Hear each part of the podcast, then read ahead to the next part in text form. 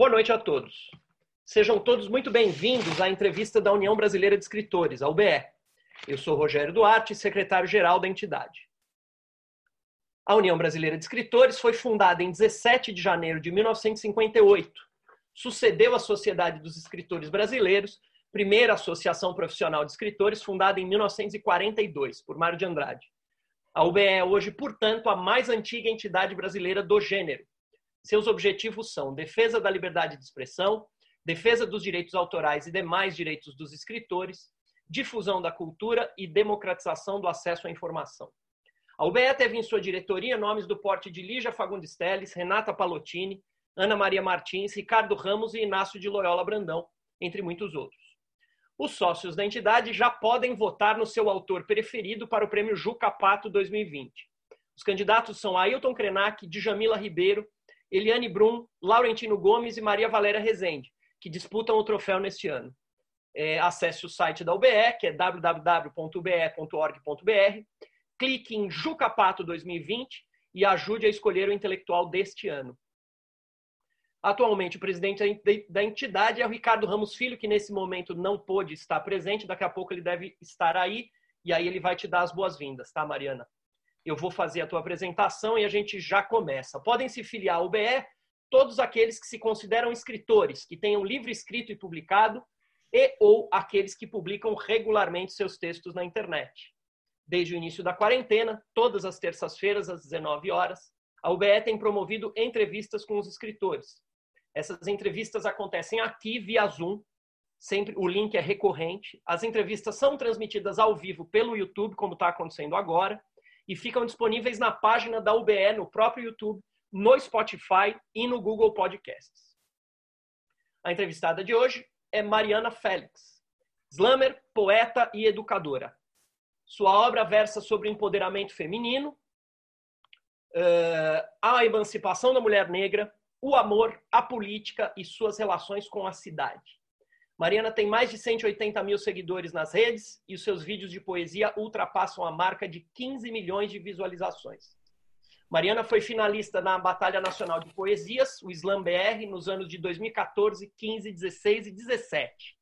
Em 2019, foi uma das poetas formadoras nas escolas inscritas no Slam Interescolar. Depois ela vai contar para nós mais ou menos o que é isso. Ministrando oficinas de produção poética e performance para adolescentes de escolas públicas, além de ministrar oficinas cicatrizes, com a escrita e a performance sendo utilizadas como ferramentas de cicatrização das feridas é, é, femininas.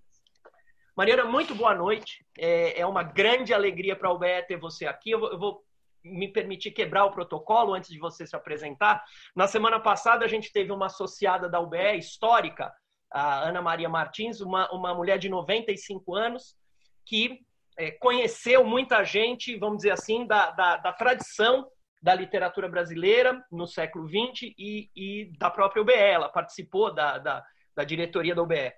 E aí eu estava muito feliz, eu te falei isso pelo telefone, eu estava muito feliz porque na semana passada a gente teve uma pessoa, é, vamos dizer assim, que dialoga com toda essa tradição da literatura brasileira no século XX e com a própria história da UBE, e hoje a gente tem você, que representa, eu te disse isso e digo para os para os que estão presentes, que representa é, um dos movimentos mais significativos da literatura brasileira no século XXI, que é o Slam, que você vai contar para a gente como é que funciona, é, quais são as suas participações. Então, seja muito bem-vinda. É, é, um, é um momento muito especial para o BE nesse ano.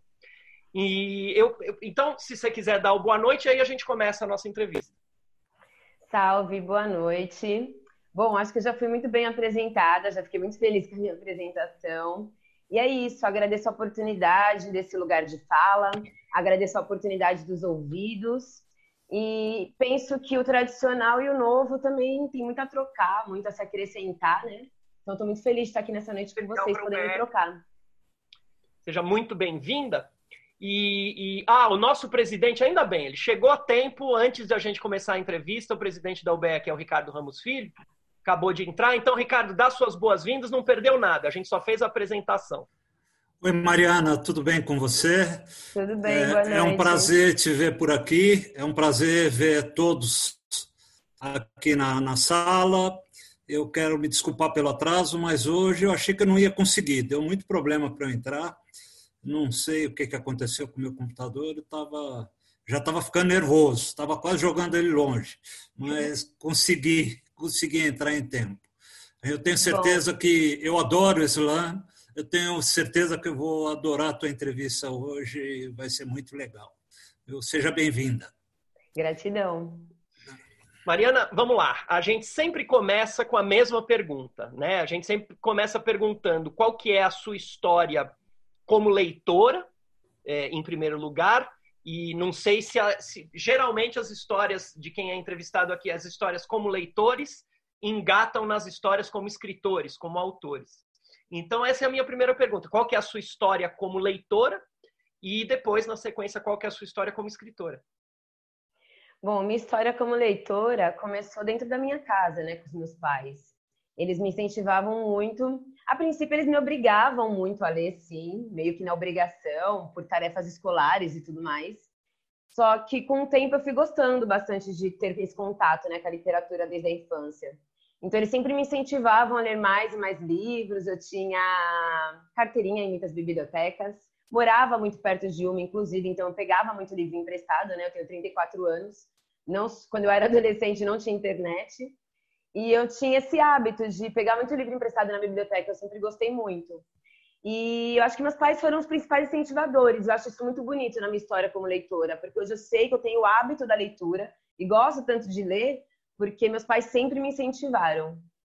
É, meu encontro com a escrita, porém, eu, na escola eu sempre gostei de escrever. Eu cheguei a vislumbrar em escrever profissionalmente, né? Eu falei para minha mãe que quando eu crescesse, eu gostaria de ser uma escritora. Minha mãe disse, porém, que essa profissão não existia. E aí isso me desanimou um pouco, então eu acabei desistindo. E acabei seguindo outras, outras coisas, né? Outras escolhas é, profissionais. Eu era funcionária pública de uma escola na prefeitura, eu era inspetora de alunos, é, é, concursada, então trabalhei 10 anos em escola. E tinha até me distanciado, esquecido desse sonho de infância. Só que acontece, teve um ano que eu, rompi uma relação de muitos anos, né? E aquilo me entristeceu muito e foi um ano que eu me estraguei demais. Porque assim, né? Você termina uma relação, quem nunca sofreu terminando uma relação ali com seu coração machucado? Logo, o jeito de eu me distrair foi um, o começo de um site de crônicas que eu escrevia. Eu sempre gostei muito da prosa. E aí, nessas crônicas, meus amigos e amigas davam sugestões de coisas para eu escrever. E eu postava lá quinzenalmente. Desculpa te interromper, isso você tinha que idade? Eu já estava com 25 anos, já estava adulta. 26. E aí eu acabei começando esse site mais para uma ocupação da mente, uma distração. Só que acontece, quando o site começou a ser bastante lido, acessado, eu já fiz um site ao invés de um blog, porque eu pensei que no site eu ia sair pelo meu bairro, espalhando que o site estava disponível para campanhas assim, para divulgação de coisas do bairro, e essa galera me pagaria um valor ainda que simbólico, mas para manter o site. Ofereci esse serviço no bairro, ninguém quis comprar. Aí, aí o que acontece? Mas eu não desisti do site. Continuei lá escrevendo. Do site eu migrei, eu migrei para o Facebook. E lá no Facebook eu passei a escrever, então, várias séries, enfim. Foi onde começou minha trajetória de escrita. Então quer dizer que a tua trajetória de escrita está muito mais ligada com a internet do que com um editor, com uma trajetória tradicional de editora. Inclusive até hoje é assim, né? Então, quando eu já, eu já estava escrevendo, o meu primeiro contato com uma editora foi quando falaram assim: ah, por que você não publica o livro para uma editora? E aí, tipo, tinha uns telefones que a gente ligava e perguntava quanto que é, a editora cobrava para fazer um livro. Só que aí nós mesmos que pagaríamos, né? Então eu pensei, ah, eu não quero fazer esse caminho, não tem interesse. E eu, aí o que, que eu percebi? O que, que eu me dei conta? De que aquilo que eu imaginava que escrever, do nada se recebe um convite de uma editora, é algo que não acontece, algo que não existe. Logo, eu pensei dentro das possibilidades que eu tinha de publicação, quais eram as opções. Então, eu fiz uma pesquisa, fiz um estudo dos tipos de publicação. E aquela me apresentada no início, que era nós pagarmos para uma editora fazer o livro, era só uma das opções, e tinha um leque todo de outras opções. E aí eu acabei conhecendo a publicação independente, que é o, o que eu faço como eu publico meu, meus livros, no caso, né? Uhum. que é eu faço parcerias para diagramação, para arte gráfica, para capa. Depois eu mesma lido com a gráfica em relação à impressão desses livros, registro na Biblioteca Nacional. Agora a gente tem a intenção de ter um selo próprio nosso. É, registro na Biblioteca Nacional meus livros. A princípio eu registrava como editora independente que eu conheço.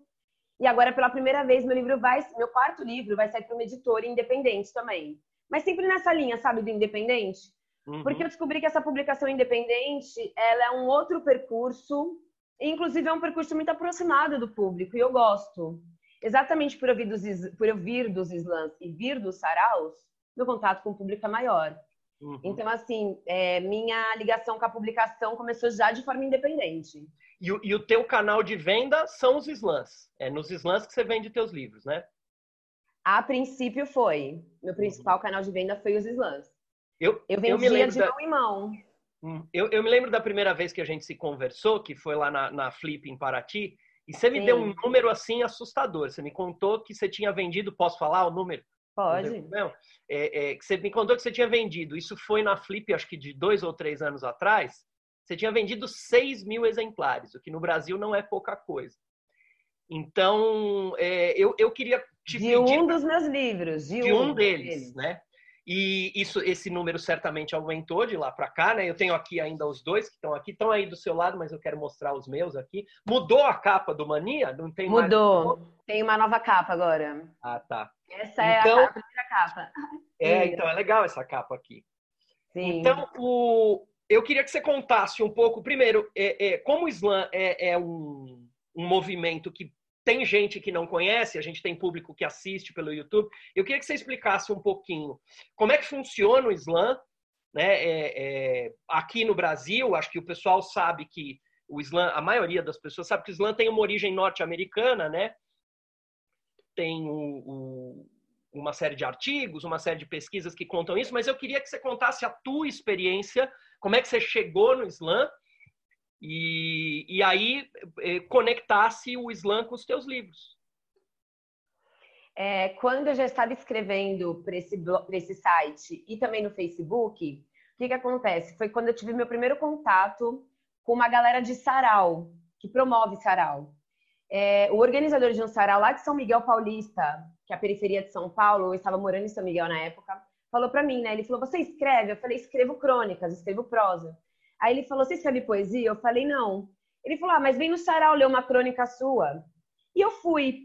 Naquela noite, quando eu fui ao sarau, eu tive a primeira participação num evento que é incrível, que é nós podermos ler o nosso texto, ou falar ele de forma decorada e ser aplaudido. É um espetáculo, né? O artista, o escritor se torna também um artista, né? Quando ele vai lá e recita o seu poema, seu verso, no caso ali minha crônica. Mas achei muito interessante a poesia que eles faziam porque era uma poesia muito diferente da que eu aprendi na escola.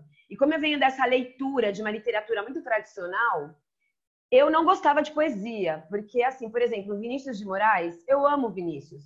Respeito muito a poesia dele, grande poeta. Porém, as poesias dele não me contemplam a maioria delas.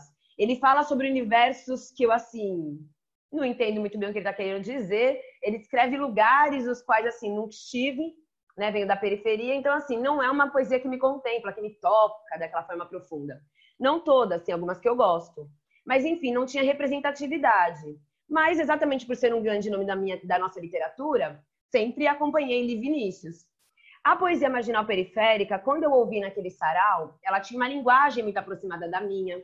As pessoas que estavam naquele ambiente eram muito parecidas comigo. Então, assim, eu me senti muito mais conectada com aquela poesia.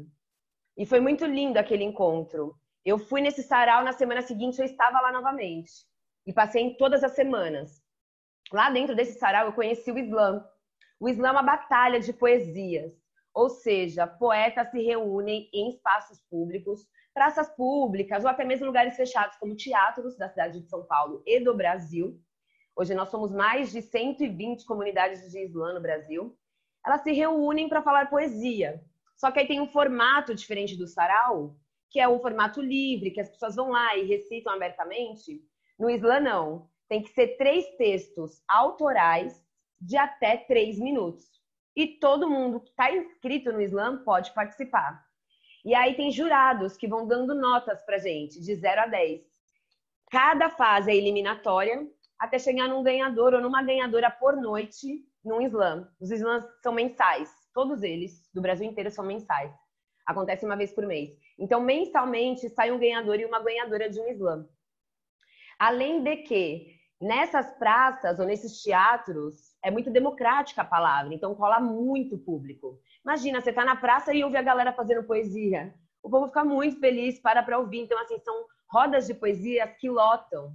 Um exemplo é o Slam Resistência, que acontece na Praça Roosevelt. Lá, eu no Slam Resistência, numa noite de final, chegou a colar mais de 400 pessoas na praça pública para celebrar a poesia. Então, assim, isso é incrível. É Mariana, bom. e conta um pouco como é que funciona a, a, a, escolha, porque o público escolhe, né? Isso é, isso é muito legal, né? Conta como é que funciona isso. A escolha funciona assim: a gente fala quem nunca foi no slam. Essas pessoas levantam a mão, a gente fala, você quer ser jurado?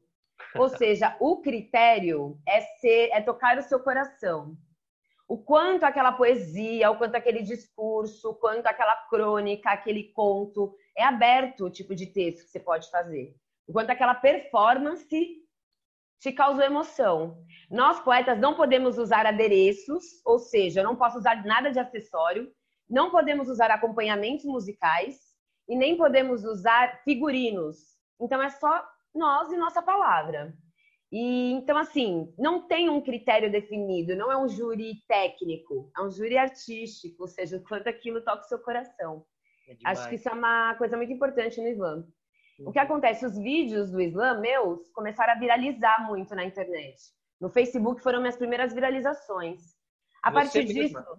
Você mesma Oi? que colocou? Você mesma que colocou ou outras pessoas? Meu primeiro vídeo viralizado fui eu mesma que coloquei. Eu fui lá na Praça Roosevelt, fiz um vídeo com meu celular, que era bem precário na época, mas super funcionou. E aí meu vídeo viralizou. Era uma poesia que eu falava sobre negritude, ancestralidade. E aí, depois dessa viralização, vieram outras, tanto por perfis, como o próprio Islã Resistência, né? Tanto pela página de Islã Resistência e outros Islãs, como Islã da Guilhermina, quanto pelo meu perfil, que outros viralizaram também.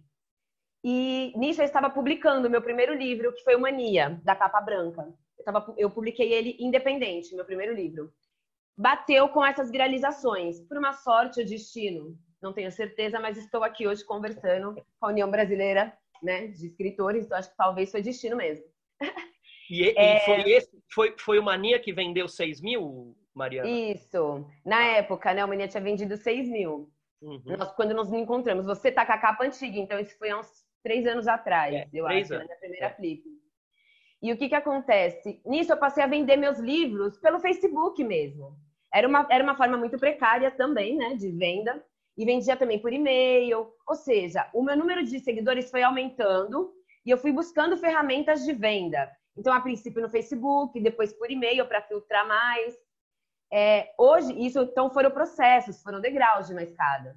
Publiquei o segundo, que é o vício, Publiquei o terceiro, que é o abstinência. Hoje eu vendo muito livro, então eu já tenho um site que fica mais fácil, né? Aceita cartão, boleto, tranquilamente a pessoa vai lá e compra o livro. Então supre a demanda das minhas vendas. Além de que eu crio produtos poéticos, roupa, acessórios, tudo com poesia minha, quadro. Então assim, a gente me transforma, eu e minhas amigas me transformamos numa marca. Então, para além da escrita, mas sempre envolvendo a escrita, eu sou uma marca, que é Mariana Félix. Legal é demais. Muito bom. Então, é, é, feita essa, é, essa pequena apresentação do Slam, é, agora eu queria, assim, em, em, vez dessa apresentação mais formal, eu queria que você falasse um pouco da tua experiência no Slam. Como é que é? Como é que você se prepara? Isso é uma curiosidade que eu tenho.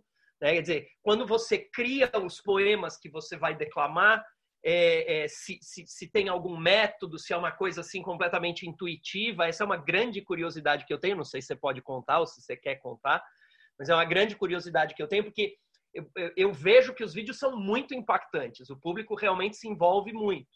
Então eu imagino que isso tem uma preparação. Então eu queria que você agora contasse um pouco da tua experiência como autora de poesia falada. Depois a gente vai para os textos escritos. Tá.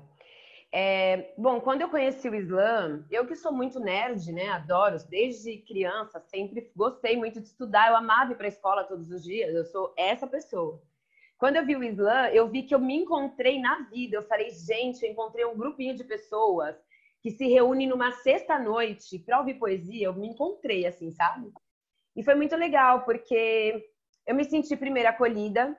É, foi muito bom encontrar outras, outros escritores e outras escritoras.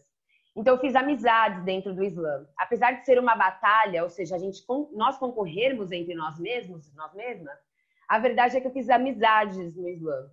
E além de que, lá no Islã, eu adquiri valores através das poesias daqueles poetas e daquelas poetas que modificaram toda a minha vida. Mudou tudo. Mudou meus valores, minha profissão, mudou a forma como eu me enxergo, me empoderou como mulher, me empoderou como mulher negra. Eu conheci o feminismo dentro do Islã, que é um movimento incrível de emancipação feminina. Então, assim, o Islã, além de tudo, é um lugar muito de formação. Então, para mim, o meu maior encontro com este movimento contemporâneo de literatura foi a modificação, é um movimento coletivo que modifica a vida do indivíduo. E isso foi gratificante demais. É, eu me reconheci como escritora também, porque o que acontece? A poesia marginal periférica, ela não é muito bem aceita, principalmente pela Academia Brasileira de Letras, que diz que o que nós fazemos não é poesia, não se encaixa, né? Porém, se você procurar a palavra poesia no dicionário, lá qualquer um ou qualquer uma de nós podemos ler que poesia sim é o que nós fazemos. Talvez poema não. Poema somente algumas pessoas realmente fazem no Islã, outras fazem discurso, outras é, faz, fazem um conto, enfim. Mas poesia é sim o que nós fazemos.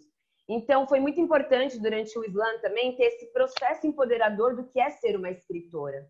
Porque eu vivo num país que não reconhece escritores e escritoras exatamente por burocracias, às quais muitas vezes a periferia não tem sequer acesso de desburocratizar ou de acessar. Então, não serve, porque é uma literatura que restringe, ela mais divide do que ela agrega. Então fica complicado. E dentro do Islã, eu consegui esse empoderamento de entender sim que o que eu faço é poesia, que o que eu, que que eu faço é crônica e que eu poderia assim publicar um livro e não é ele que me definiria como escritora, certo? É, porque é isso também, eu tenho livros publicados, isso não me faz mais escritora do que às vezes alguém que faz um produto de escrita que se transforma, por exemplo, em áudio e vira um podcast, ou vira um EP de poesia falada. Então, essas coisas têm, têm valor, entendeu? Todas elas. Agora, se a gente achar que existe um critério único de avaliação, a gente precisa questionar, aí, no caso, quem são os avaliadores. Uhum. Porque se não representa toda uma sociedade para agregar, aí são regras que eu também não tenho interesse em cumprir, em cumprir também. Para mim, não tem problema. Meus livros são registrados na Biblioteca Nacional. É, eles passam por revisão ou seja, eles seguem todas as medidas que os livros em geral, em geral seguem.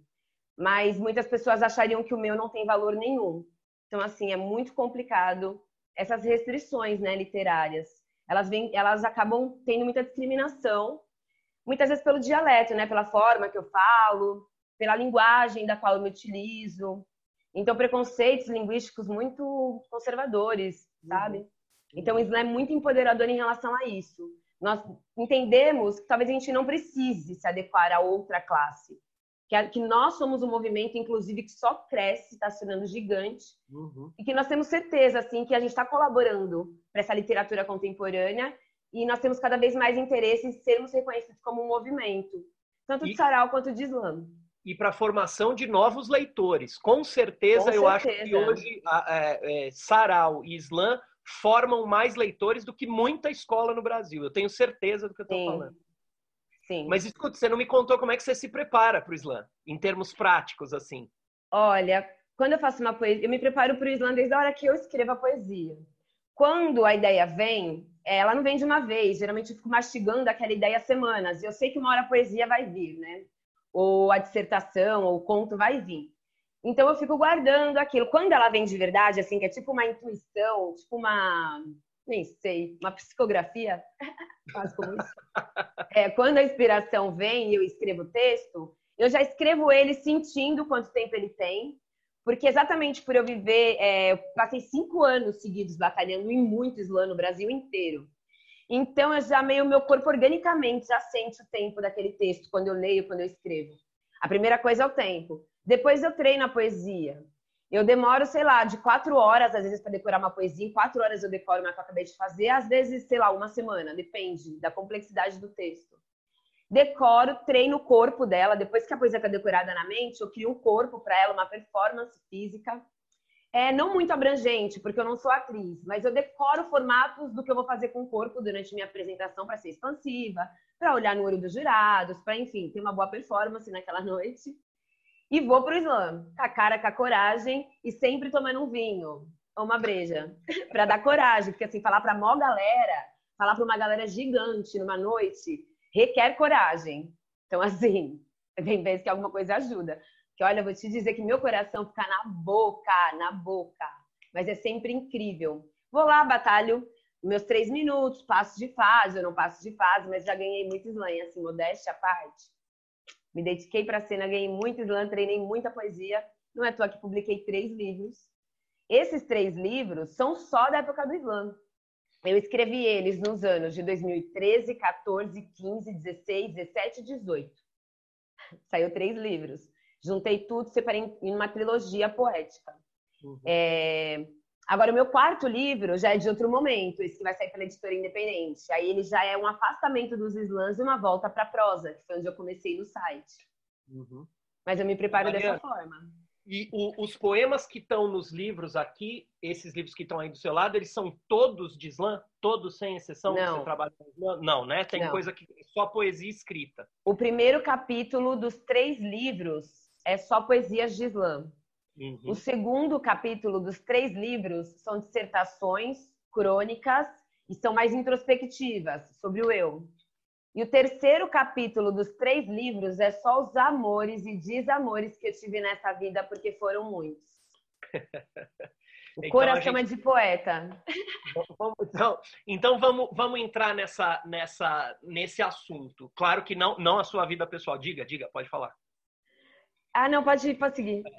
Não, é porque eu, eu tenho aqui na, na o texto que eu usei para te apresentar, eu tirei uma parte do teu site, né? Eu adaptei do, do, do, teu site. E tem, né, quando você se apresenta, você coloca sua obra versa sobre empoderamento feminino, emancipação da mulher negra, o amor à política e suas relações com a cidade. É, eu acho que é importante isso. Eu queria que você falasse um pouco desses temas, né? Da, você falou já da importância do feminismo é, que, que você tomou contato no Islã, é, mas eu queria que você falasse um pouco da importância desses temas na, na, na tua obra. Eu, eu pessoalmente, o que o, um dos, dos, poemas teus que eu acho mais interessantes é o Capitu, que, eu, é, que tem na, na, na, tua página no YouTube. Eu sempre apresento para os meus alunos quando eu falo do Machado para dar a ideia de intertextualidade e tal. E, e, é um tema muito recorrente, na, né? inclusive no teu cotidiano na rede social, você fala disso sempre, né? nos teus stories e tal. Então, eu queria, queria que você voasse um pouco nesse, nesse assunto. Então, é, Dom Casmurro é o meu livro favorito, né? Eu amo, assim, o meu escritor favorito brasileiro é Machado de Assis. Eu gosto muito, respeito muito Machado, eu acho ele escritor brilhante, assim, sempre achei. E Dom Casmurro é meu livro favorito, porque, assim, mesmo quando não se levantava ainda essa discussão, a, uma das principais discussões em torno do livro durante muitos anos era se a Capitu tinha traído ou não o Bentinho. E desde a primeira vez que eu li Dom Casmurro, há muitos anos atrás, eu sempre achei ele extremamente estranho. Então, assim, para mim, Machado fez uma denúncia ali de, meu, um cara extremamente manipulador, o, o, personagem, ele, o narrador, ele é personagem ao mesmo tempo. Ou seja, você não ouve a narrativa da Capitu em nenhum momento do livro. Tudo que nós pensamos sobre a Capitu é construído a partir do pensamento dos olhos do Bentinho. Como poderíamos ter certeza de que ela fez tudo aquilo? Ou de que ela agiu daquela forma? Ele praticamente conta sobre o que ela pensa, mas que poder ele tinha de saber disso? Então, assim, eu acho que, na verdade, Machado... tanto é que no final, Machado não disse se ela traiu ou não. Porque o livro não é sobre isso. O livro é sobre como, quando a gente está com um amor ou uma doença na cabeça, como aquilo cresce. Então, assim, deu para ver a doença, a problemática do Bentinho crescer, até ele enxergar o rosto do melhor amigo no filho, sem nem ter prova, entendeu? De que ela estava realmente com o amigo dele. Então, assim, perturbado, Bentinho, assim, meio perturbado. E eu já reconhecia isso desde quando eu li a primeira vez, se tornou meu livro favorito, porque eu sempre achei a capítulo misteriosa, exatamente por nós não sabermos dela. É, quando fui crescendo, enfim, o movimento feminista aqui no Brasil, a gente tem falado mais sobre isso, parece que virou uma chave, né? Depois de 2012, 2013, principalmente, virou uma chave aqui no Brasil que nós começamos a falar mais sobre esses temas. E quando eu conheci o feminismo, batia muito de frente com o que eu pensava em relação ao livro. E eu falei, olha aí, Machado sendo super visionário. Aí eu gostei mais ainda dele, gente. Não sei se é porque assim, eu sempre arranjo um jeito de gostar de Machado, mas eu gostei ainda mais dele. Porque eu falei, olha que época importante para fazer, né? Sei lá, para fazer essa narrativa a partir do que ele fez mesmo. Que não era sobre ela trair ou não. Até porque ele não entrega isso no final do livro. E ele coloca várias referências durante o livro. E se você pesquisar as referências que ele coloca durante o livro, em todas elas, as mulheres não traíram. Então, quando ele cita a peça, na peça, fulana foi tida como traidora, mas não tinha traído. Então, assim, se você montar o quebra-cabeça das referências do livro, você também vê que Machado diz que ela não traiu. Era sobre a doença na cabeça do Bentinho. Então, assim, para mim é um livro incrível. Quando eu cheguei nos slams, a galera não, pelo menos a galera no Sarau e nos slams que eu fui na época, de 2014, 13, ninguém conhecia muito bem Dom Casmurro. Já tinha ouvido falar, porque Capitão é um nome famoso, né, aqui no nosso país, por conta do livro, mas ninguém sabia ao certo. E eu sempre contava essa história e convidava a galera a ler o livro. Hoje, no Sarau e no Islã, sabe quantos poetas não falam de Capitão e de Dom Casmurro? Então é legal, porque além de tudo, a gente traz as nossas referências individuais para aquelas rodas, através da poesia, isso agrega e nós trocamos também, porque foi através de outras poesias que eu tive várias referências e aprendi muitas coisas. Então é um local de troca de conhecimento através da literatura, assim, é muito incrível. Legal. É, vamos falar um pouco da tua atuação como uh, é, educadora, né? Ministrando oficinas de produção poética e performance para adolescentes de escolas públicas. Conta, conta pra gente desse projeto. Bom, eu sou uma poeta formadora do Interescolar, Islã Interescolar, que é a proposta, a proposta de nós colocarmos slams nas escolas, né? Existe desde 2015 o Interescolar, nós começamos com 20 escolas inscritas. Hoje já são mais de 100 escolas que nós estamos. Então, Caramba. assim, é muito legal. Os professores ficam enlouquecidos. Professores e as professoras amam o Islã. Porque eles falam que quando a gente vai numa escola, ensina como faz o Islã, né? ou seja, as regras, como é que é o jogo, como é que é a brincadeira, é, modifica todo aquele universo escolar. Porque exatamente por os, pelos assuntos dos Islãs serem sobre lutas, como feminismo, é, racismo, homofobia, gordofobia, enfim, e tantos temas políticos. Então, o Islã é muito empoderador em relação a isso. Quando o Islã vai para a escola, o Islã acaba transformando aquele ambiente num ambiente melhor, um ambiente mais sadio, o ambiente escolar. Os alunos se comportam diferentes entre eles e elas, né? Então é muito importante nós estarmos em mais de, mais de 100 escolas, porque a gente sabe que a arte modifica, que a arte cura. Então é muito legal. E hoje, e há dois anos, ou melhor, ano passado e esse ano, o Islã da Guilhermina, que hoje no Brasil é o maior Islã formador, com certeza, do Brasil inteiro, o Islã da Guilhermina, é quem, é quem idealizou o Islã escolar né? Ou seja, quem organiza esse slam escolar. É, o slam da Guilhermina, quem trouxe lá da França, quando foi para a Copa Mundial de Poesia lá da França, que foi o Emerson Alcalde, um dos slam masters do slam da Guilhermina, junto da Cristina, que é a companheira dele, os dois juntos são slam masters, e o Chapéu, que é o matemático. Quando eles foram para a França, eles viram o formato dos slams nas escolas. Lá na França, mais de 500 escolas têm slams. E eles batalham, os poetinhas, as poetinhas batalham entre eles e elas, é muito legal. Então, assim, os professores ficam muito felizes e nós também, desse ano pela primeira vez, estarmos é, em mais de 100 escolas, fomentados. Temos o Fomenta a Periferia para fomentar a periferia, desculpa, para fomentar a literatura na periferia. Então, isso é incrível. E a, a, iniciativa partiu do Islã, né? Não foi da do escola. Islã. A iniciativa partiu Não. de você do Islã e, a, e os, isla, os Islãs convidaram as escolas. Que legal. Hoje elas é, ficam até 50 formadores de tanta escola que se inscreve. Mas a nossa ideia no futuro ampliar ainda mais, né? O projeto, enfim, conseguir e mais como é que está agora esse, esse projeto agora com, com a pandemia? Nós estamos fazendo tudo online, mas nós estamos fazendo, seguimos com o projeto. Que legal. E tá rolando bem? Tá rolando super bem. Hoje de manhã eu fiz um slam também, junto da Escola Firmino. Foi muito legal, foi um slam incrível. As poetas super gracinhas, só meninas. A maioria das escolas, a maioria, a maioria inscrita nas escolas são sempre mulheres, meninas. Então, assim, é muito legal saber que a gente está plantando essa semente, veremos um futuro muito diferente feminino nesse país, não tenho dúvidas. A, a partir de que idade, Mariana, elas, elas se inscrevem? Fundo 2 e ensino médio, ou seja, a partir do quinto ano. Uhum. Que legal, que é, deve ser, deve ser incrível. É, é aberto, dá para assistir ou é fechado? Os slams dá para assistir. Agora, se quiser, eu te mando o link, aí você pode colocar no grupo para assistirem. Agora, as aulas que nós demos antes, aí são fechadas, são só para os alunos e alunas inscritos mesmo, para fazer o slam, né? Que eles aprendem coisas técnicas, como as regras do jogo, enfim, toda uma cartilha ali de como fazer o slam que eles seguem, além de que a gente tem uma formação poética também com eles, para a gente conversar um pouco sobre figuras de linguagem, sobre os formatos de poesia, sobre os formatos de texto que pode fazer lá no slam, entendeu? E os professores se envolvem no processo de formação, Mariana? Muito, Nossa. eles gostam muito, eles participam de todas as aulas, eles trazem seus próprios textos também para ler junto dos alunos. Geralmente são os professores de sala de leitura, né? Que acabam, faz... que acabam levando o Islã para aquela escola. Uhum. É muito Legal. bom. E a oficina Cicatrizes? Então, a oficina Cicatrizes já foi em outra chave, assim. É... O que, que acontece? Sempre quando eu fui nos slams, durante esses cinco anos que eu batalhei seguidos, minhas poesias são muito feministas, né? E falam muito sobre esse empoderamento realmente da mulher. Quando eu ia nos slams, sempre depois das minhas poesias, muitas mulheres me chamavam de canto e me contavam sobre suas histórias, tanto de abuso quanto, enfim, de violências físicas, verbais que elas sofreram. E eu não tinha um tempo de qualidade para ouvi-las, porque logo eu ia ter que batalhar de novo, eu passava de fase, enfim, acontecia alguma coisa que eu não tinha. Como dar esse respaldo, né, para essas mulheres que queriam compartilhar comigo essas histórias.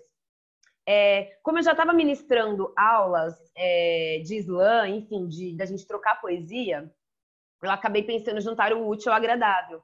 Juntar ouvir essas mulheres, é, enfim, com um tempo de qualidade para elas fazerem essas narrativas sobre esses sofrimentos, essas feridas, sobre esses abusos, porém convidá-las a escrever sobre isso como uma forma de cura, ou seja, de desabafo, através de carta, através de bilhete, ou seja, outros formatos de texto que não a poesia, mas em formatos de texto, mas para desabafo, para elas, elas, enfim, tirarem isso de dentro delas. Então, a proposta de cicatrizes é isso.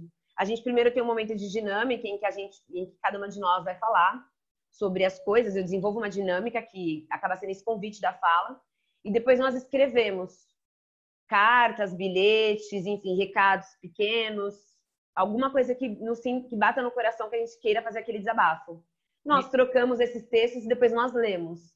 E onde que acontece isso, Mariana? Como é, como é que as pessoas é, é, chegam à oficina Cicatrizes? Eu, às vezes, ministro ela em algum lugar, eu sou convidada para fazer um cicatrizes. Ah. Eu já fiz no Sesc Itaquera durante um mês, é, oficina cicatrizes. Nós paramos só por conta da quarentena, então ficou faltando um encontro. Eu já ministrei na Kaizá, que é uma residência artística em Boiçucanga, que foram quatro dias de imersão no curso. E já ministrei durante uma manhã é, numa Jardim Secreto, que é uma casa de cultura aqui em São Paulo, esse foi aberto porque uma, uma parceira minha de trabalho, que tem um perfil que chama Não é Amor, lá do Rio de Janeiro, estava aqui em São Paulo e a gente queria juntar tanto o perfil dela com a oficina Cicatrizes. E nós fizemos. Então, ministrei a oficina até agora três vezes. Infelizmente, não mais por conta da quarentena, pandemia, enfim, mas não vejo hora. Porque, assim, Cicatrizes, eu estou pensando num formato virtual, mas eu acho que ele agrega mais sendo pessoalmente. Então, talvez eu espere, não tenho certeza ainda se eu continuo online ou não. Legal. Então agora vamos falar de futuro. Quais são os planos futuros? Tem livro? Tem como é como é que está o, o, futuro? Bom, é, meus planos futuros são agora o quarto livro. Vai sair em setembro, muito provavelmente no dia do meu aniversário. Eu vou ficar super feliz se isso acontecer. Pela primeira vez ele vai estar nas, nas livrarias, né? Então é um campo, é um mercado qual eu nunca tinha acessado antes com vendas. Vou acessar agora pela primeira vez. Acho que vai ser interessante viver a experiência. É, não tenho interesse de colocar meus outros livros em editora, eu vou permanecer com meus três independentes sendo meus, que eu gosto muito de ter meus livros. Mas é, talvez agora viver essa experiência com a editora para ver se é algo que vale a pena, para ver se é algo, enfim, legal. Fico muito feliz pela oportunidade que a Autonomia Literária me deu, enfim, de ser um livro publicado por ela, porque é uma editora muito militante, enfim, muito engajada com a militância. Então, eu gosto muito da autonomia literária, tenho muito respeito pelos livros publicados e agora posso ser um dos títulos deles, isso é incrível demais. E, enfim, tenho minhas redes sociais que eu posto conteúdo sempre. Então, por exemplo, em janeiro deste ano eu gravei uma websérie que chama Sobrevivendo ao Fim, que foi quando eu terminei minha outra relação problemática. Sempre quando eu termino uma relação, eu transformo isso em algum conteúdo, porque com certeza a gente tem muito para dizer depois de terminar. Mas eu transformei numa websérie que eu conto durante 30 dias como que é sobreviver ao fim. E é muito legal. A princípio parece sofrido, porque no começo, quando a gente termina, a gente chora todo dia. Mas acompanhando os sete episódios da série, com certeza vocês vão ver a cura. Então, assim, é muito legal. E agora aprendendo a fazer a segunda temporada do Sobrevivendo ao Fim, que eu vou dar dicas de livros, filmes, séries, oficinas, para que mulheres saiam de relacionamentos abusivos que elas estiverem porque o Sobrevivendo ao Fim, eu fiz questão de gravar a web, porque eu saí de uma relação muito abusiva psicologicamente que eu tive. E eu estava muito precisando, enfim, não viver mais aquilo. E foi o meu jeito de tirar aquilo de dentro de mim. Então, repartir esse processo desse um mês foi muito legal. Quem sabe no futuro é, a série não vire um livro? Tomara, quem sabe. Legal. E é, eu, eu, eu, sei que o pessoal quer fazer pergunta, já tem alguma, já tem uma pergunta lá que a, a Gabizinha ajudou na resposta, mas depois Posso eu. Posso fazer uma poesia? Claro, claro. Eu, eu ia pedir para você fazer uma poesia daqui a pouco. Eu tinha uma última, uma última ah, pergunta. Tá. Não, então pode fazer. É, eu queria saber, você falou que você tem outras pessoas que estão trabalhando com você, que você está criando uma, a marca Mariana Félix. Eu queria que você falasse um pouco mais disso, porque eu justifico rapidinho por que eu estou te perguntando isso. Porque eu acho que tem muito escritor que gostaria de viver, de escrever, e não consegue. Eu tô, eu tô vendo que tem esse teu lado, vou usar aquela palavra, meio empreendedor. Não gosto muito da palavra, mas tem isso. É, é, é, é que você tem esse lado. Queria que você falasse um pouco disso. Olha, eu decidi que eu não ia esperar uma, uma editora me descobrir para eu realizar meu sonho. E até lá eu não pretendia guardá-lo na gaveta. Então, assim, eu de desenvolvi meios de viver disso. Eu era funcionária pública, eu tinha um emprego estável, inclusive garantido pro resto da minha vida. Só que, assim, eu sou uma pessoa muito intensa, muito viva. Eu queria viver esse sonho. É, desde quando eu comecei o site, escrevendo a, a crônica, que eu já vislumbrei talvez viver só disso. Então, eu fui desenvolvendo meios. Eu não sou tão empreendedora, não. Eu sou a parte escritora mesmo. Mas tenho duas grandes amigas que chamam Juliana Gomes e Daniele Martos, que as duas são, sim, super empreendedoras. Elas são geniais em ideias. Então, assim, elas que foram me encaminhando, elas foram me orientando, elas foram me ajudando, inclusive, não só me orientando, mas me ajudando. Então, por exemplo, meus três livros são feitos pela Juliana. O site é a construção da Juliana. A web eu gravo com a Juliana. Nós, eu, Juliana e Dani, temos um coletivo audiovisual que chama Prosa Poética, que a gente produz é, tanto a websérie quanto programas de entrevistas com artistas. Então, assim, elas são super desenroladas, super empreendedoras, assim, visionárias também.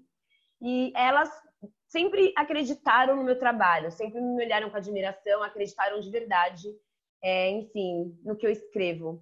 E foram minhas principais incentivadoras durante o processo é, conforme eu fui vivendo isso, fui vendo que isso estava se tornando realidade, claro que eu fui também aprendendo.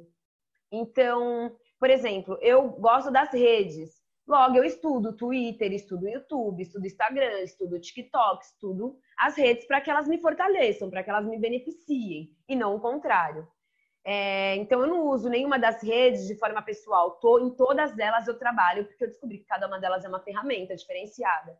E é um tipo de linguagem. Então, acredito que através da internet foi muito importante para esse processo de democratizar. Então, é maravilhoso viver do que eu escrevo. Mas, assim, também tenho que dizer que não dá para romantizar tudo, requer muita disciplina. Todos os dias eu escrevo, todos os dias eu trabalho, todos os dias eu produzo conteúdo, todos os dias, feito uma religião, porque esse é o meu trabalho. Então, assim, é maravilhoso fazer o que eu amo, porque eu amo o que eu faço, tranquilo. Só que requer disciplina e muito comprometimento. Enfim, para subir nas redes, conseguir alcançar o maior público, porque, como eu disse, é independente, ou seja, eu não, está, eu não, não estava né, numa livraria, não tinha nenhuma editora. Então, eu tive que trabalhar em dobro, em triplo, para chegar nas pessoas, no conteúdo enfim, através dos vídeos que já viralizaram e continuar num trabalho contínuo, porque viralizar às vezes é mais fácil, mas sustentar uma viralização é muito uhum. difícil. Então você precisa é, produzir conteúdos contínuos. Então eu gosto. Para mim é maravilhoso, assim, demais, demais. Eu amo tudo que eu faço. Legal. Então, se agora, agora gostaríamos de, de, ouvir essa poesia. Depois eu vou abrir para as perguntas do público. Deixa eu só falar uma coisa. Eu não tive tempo, porque eu estou aqui envolvido com, com a entrevista, mas eu queria dar boa noite àqueles que estão nos assistindo pelo YouTube. Estela Mares Rezende, Renato, Cláudio, o pessoal que mandou Ieda, o pessoal que mandou um salve por lá.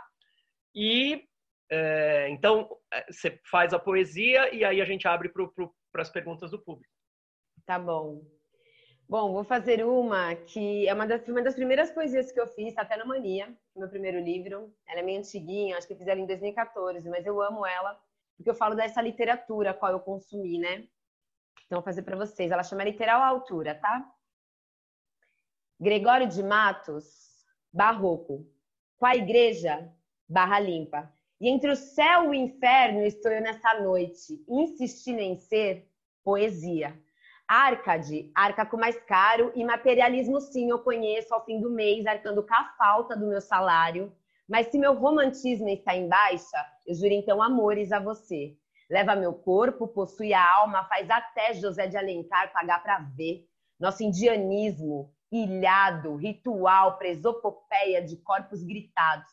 Não sou machado, não me compare. Não fui eu que podei seus galhos. Realismo é ver nossos corpos suados. Me chama, vai, para morar. A Luísa, eu vou invadir seu cortiço. Naturalismo, eu te entregar meu vício. Em escrever. Elipse, papel, caneta, ideia, vodka. E o simbolismo que me perdoe, mas eu não gosto das suas classudas formas. Monteiro Lobato, modernismo simulado, na mesma ideia velha em que o preto é empregado. Queria eu ser pagu e prenda-me pelo crime, me coloque atrás das grades por pertencer ao Oswald e também a qualquer Mário de Andrade. Somos Macunaíma, nação de heróis como a gente. Ninguém aqui ocupou a Academia Brasileira de Letras. Somos jovens, portanto, a quem fique descrente. Mas em cada periferia dessa cidade há vários corações, gritando a palavra, escrita por autores vivos, de coletivos, com a língua lealdade vivida de uma literatura que também é de verdade. Maravilha, maravilha. O pessoal está aplaudindo, não dá para ouvir. o pessoal está com o, o, microfone, mas está tá lá todo mundo aplaudindo, estou vendo aqui. Muito bem, então é, vamos lá. Normalmente a gente faz assim: a gente alterna é, perguntas do pessoal do YouTube com a, a, o pessoal da sala. A gente já tem, então, alguém perguntou o seguinte: você pode explicar novamente a razão de não usar nenhum adereço no Islã? É, não pode usar nenhum adereço, nenhum acessório. Então, por exemplo, eu não posso estar falando de batom, aí sacar meu brilho aqui e passar. Porque a gente acha que os adereços acabam perdendo foco e acrescentam. Adereço tem mais a ver com o teatro, né? Então a gente não usa nada de adereços que é só para ser a celebração do nosso corpo com a palavra. Então, para ser o mais igual possível, todo mundo sem nada, só a voz, só aqui no timbre. Legal. Essa foi uma pergunta, desculpa, eu não falei de quem foi. A pergunta foi da Sandra. A, a Gabizinha lá no, no bate-papo ajudou na resposta, mas é, eu queria fazer a pergunta para você diretamente. Paulo Mauá, por favor, meu querido. Querida poetisa slammer Mariana Félix. Primeiro, uau. Segundo, uau, né? Porque você falou que não tem timbre para atriz, mas essa interpretação sua é magnífica. Né? Obrigada. É, e outra coisa, escrevi aqui para todo mundo no, no chat, a, a, poesia ela não está ligada só à literatura, né? Poesia é arte. Então, poesia, Sim. ela está na dança, ela está na música, ela está, inclusive, na literatura. E não dá muita trela para esse pessoal velho assim, sabe? É, de cabelo branco. Não dá, não vai muito na, na, na vá na contramão mesmo. A ideia é essa mesmo que vocês. Estou uh, vendo a Gabizinha aí, estou vendo a, Mari, a Mariana. A ideia é que vocês uh, caminhem mesmo na contramão. A pergunta que eu tenho para fazer, eu ia pedir para você declamar, né? Então você já fez um slammer aí muito legal, eu achei genial uh, essa conexão ainda dos escritores e das palavras todas. Mas o que eu ia te questionar é, é existe uma tendência dentro do slammer de ser muito parecido com o rap em termos de, de poesias de protesto, poesias de periferia? Existe isso ou é uma coincidência? Olha, existe. Ou, a pergunta foi bem estúpida assim, minha. Não, não, é, não, não. Não, existe. É, ah, com tá. certeza o rap é uma das influências dentro do Islã, né? O hip hop, com certeza, que é todo um é, movimento com as linguagens. Desculpa, né? hip hop. É. Isso. É, o rap é a, um dos elementos do hip hop. O hip hop, como movimento, tem muita influência no Islã. Porque, por exemplo, é, muitos MCs, que são as pessoas que cantam rap, participam dos Islãs. Muitos MCs ah, vão. Tá. Porém, não é uma regra. Porque muitos atores vão ao Islã também. E eles já vêm com uma linguagem diferenciada da do rap, por exemplo. É, teve, dança, teve uma época que tinha muitos dançarinos no Islã, então eles vêm com uma linguagem muito diferenciada, que envolve mais o corpo e não tanto a fala tanto em movimento quanto em construção, é, textual, performance. Então, assim, não é, o, o, elemento hip hop está lá com certeza, sendo uma das referências, mas não é a única. Mas o tema. Eu. E o tema? O tema. É. É, Ele é então. é diversificado ou não? O tema é diversificado, mas geralmente são sobre lutas. Ah, só tá. que isso não é uma característica só do hip hop, né, necessariamente. Que, por exemplo, é, na nossa literatura não, não tem tanto essa característica, a tradicional, mas, as ou, mas outros tipos de literatura, por exemplo, Carolina Maria de Jesus, sim, já sim. tinha uma narrativa parecida com essa, então não tinha nada a ver com hip hop, por exemplo. Mas sobre lutas a gente fala, é um dos temas. Mas tem outros temas, como, por exemplo, amor, tem poesias mais introspectivas, tem poesia sobre ah. política, temas atuais. São muito variados os temas. Desigualdades, as, as diferenças, tudo isso Tem. aparece. Tá? Tem, também, como legal, tema. Legal. Com certeza. Eu, não, eu, não, eu nunca participei, nunca assisti. Então eu vou prestar atenção agora quando acontecer, que eu sou de Santos, quando acontecer aqui na praia e eu puder andar, eu vou, tem, eu vou assistir. Tem aqui. aí em Santos. É isso que eu ia perguntar. Tem, tem, tem na praia? Tem em Santos, Isla, ah, sim. Legal. Ah, mas quando tiver o Islã da Guilhermina, que é um Islã incrível, inclusive é sexta-feira agora, né? Sexta-feira agora tem o Islã da Guilhermina. Eu posso mandar o link é, do canal do YouTube e aí dá para jogar para vocês no grupo, caso vocês queiram ir, né? É online. Tranquilo. Por favor. Legal, legal. Obrigado, obrigado. Obrigado, Paulo. E parabéns mais uma vez. Parabéns. Gratidão demais. Obrigado, Paulo, pela pergunta. É... Sibila, nosso querido também. Tô, tô aberto aí, né? Tô, acho que sim.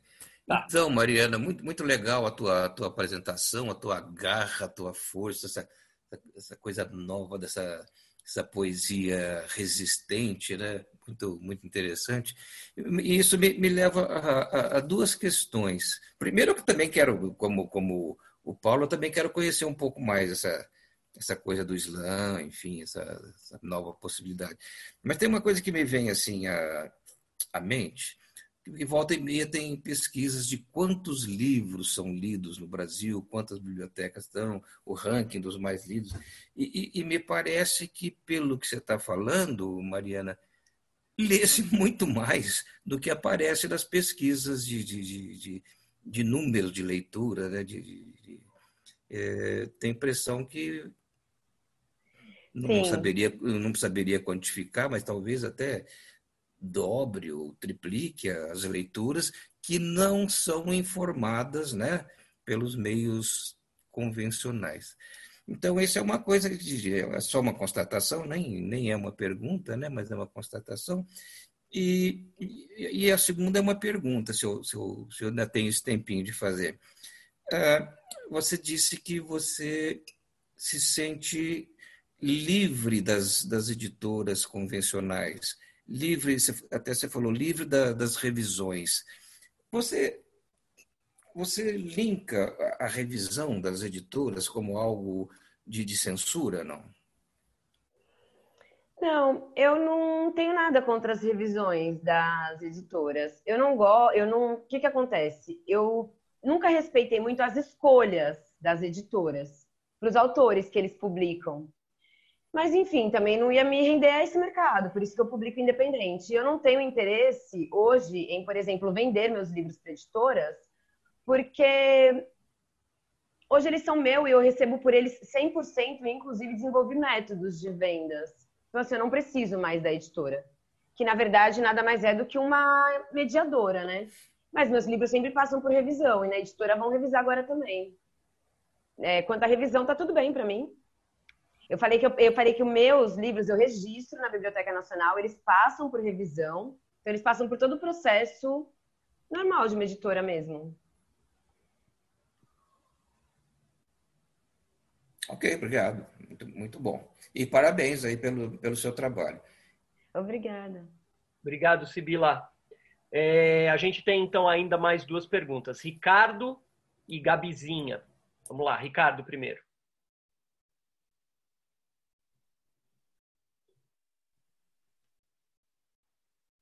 Será que ele travou? Não sei. Não. Ele tá. tá... Soltou. Agora... Foi, Agora... foi.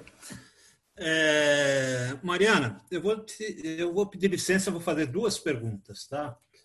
É, a primeira é, é, assim: eu vi, é, eu gosto muito, eu vivo fuçando no YouTube para ver slam e tudo. Eu acho, como eu falei, é, é, eu até como como escritor, eu sou muito grato ao Islã, porque eu acho que o Islã divulga a literatura de uma maneira bacana, leva a literatura para o jovem, leva a linguagem escrita para o jovem.